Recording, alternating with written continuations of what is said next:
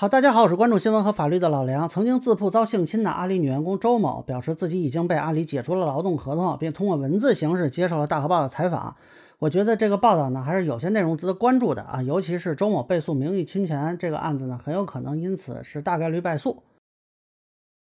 周某书面回复了大河报记者的十二个问题，全文比较长，我觉得可以从事实增量和争议表述两部分来解读。啊，首先说事实增量，我认为主要有四点。第一呢是周某被阿里解除劳动合同啊，这个理由呢是他散布遭到高管强奸、公司知情不处理等虚假信息。那么第二呢是周某正对王某文不予批捕这事儿呢进行申诉，那他还是想追究王某文的刑事责任。第三呢，周某提供了一个受理案件通知书啊，显示这个张某呢已经被按照强制猥亵、侮辱罪起诉。第四呢是周某本人患上了。双向情感障碍，那么已遵循医嘱转至了精神专科医院治疗。那这个报道看着很长，但其实事实层面的信息呢，其实并不多。呃，很多呢还是观点上的争论。我觉得这个报道里有三个争议表述是值得关注的。第一，这个周某声称自己向李永和反馈完问题后呢，对方已读不回消息，完全没有跟他有过这种任何的沟通和交流。这个表述跟李永和的说法相反，但是跟阿里事发之后的那份声明是吻合的。那么当时也说是李永和已读不回。呃，事实究竟怎样呢？有待这个李永和诉民事侵权的这个案子来判断。那么第二呢，就是周某声称自己从未主动邀请张某。来自己的酒店找自己，那警方的说法呢是周某当天与张某联系，告知其房间号码。呃，如果不是邀请，那么你告知他房间号码干嘛呢？而且还是在他认为自己被性侵之后的当天早上，我觉得这个就很难理解啊。第三是周某声称自己第一时间报警，而警方的说法是其与丈夫通话后于中午报警，这个我认为称不上第一时间报警，实际上当时他已经退房了。呃，所以从这些内容看呢，我觉得呃有些部分还是有争议啊。但是我觉得最重要的信息其实是阿里突然改口了。那么之前阿里的声明一直说的是李永和在这件事上哈没有主动作为，钉钉已读未回。但是如果阿里这边也认为周某提出的是公司知情不处理，这属于虚假内容，那现在李永和诉周某名誉侵权这个案子形势就对周某不利了。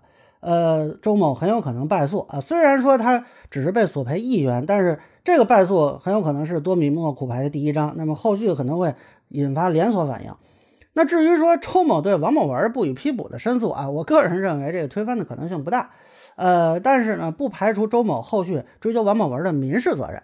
现在反而比较确定的是呢，周某应该不认可这个阿里的解约，那未来是会对阿里提起劳动仲裁甚至是诉讼的可能，这个是有的。当然，那个王某文的妻子之前也说要控告周某，张某的妻子之前也说要控告周某。那么阿里未来会不会也起诉周某？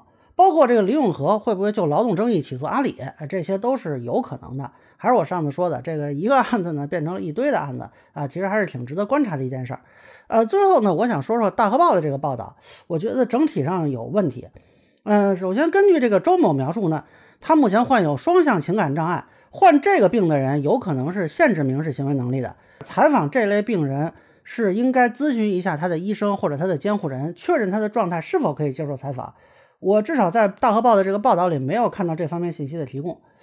呃，而且呢，这个所谓的采访吧，其实只是充当了周某的传声筒。缺乏必要的质疑，感觉媒体责任心欠奉，这跟周某自己发个帖子有什么区别呀？你这个 媒体不能有文必录，该有的质疑还是应该有的。那至少我个人看完之后啊，也觉得有几个问题其实没有说清楚。第一呢，当初周某发文说是强迫他出差，那么后来警方调查未发现周某被迫出差的情况，这是怎么回事啊？这个记者为什么不问？第二呢，周某为什么先退房后报警？这是怎么回事？这个记者为什么不问？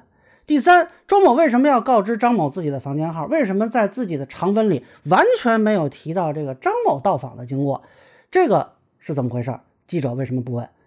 总体上说呢，我觉得对大河报的这个报道是比较失望的啊！我觉得他放弃了一个媒体该尽的责任，也希望后续的报道和相关的发布吧，能够更加的完善啊，那么回答公众的疑问。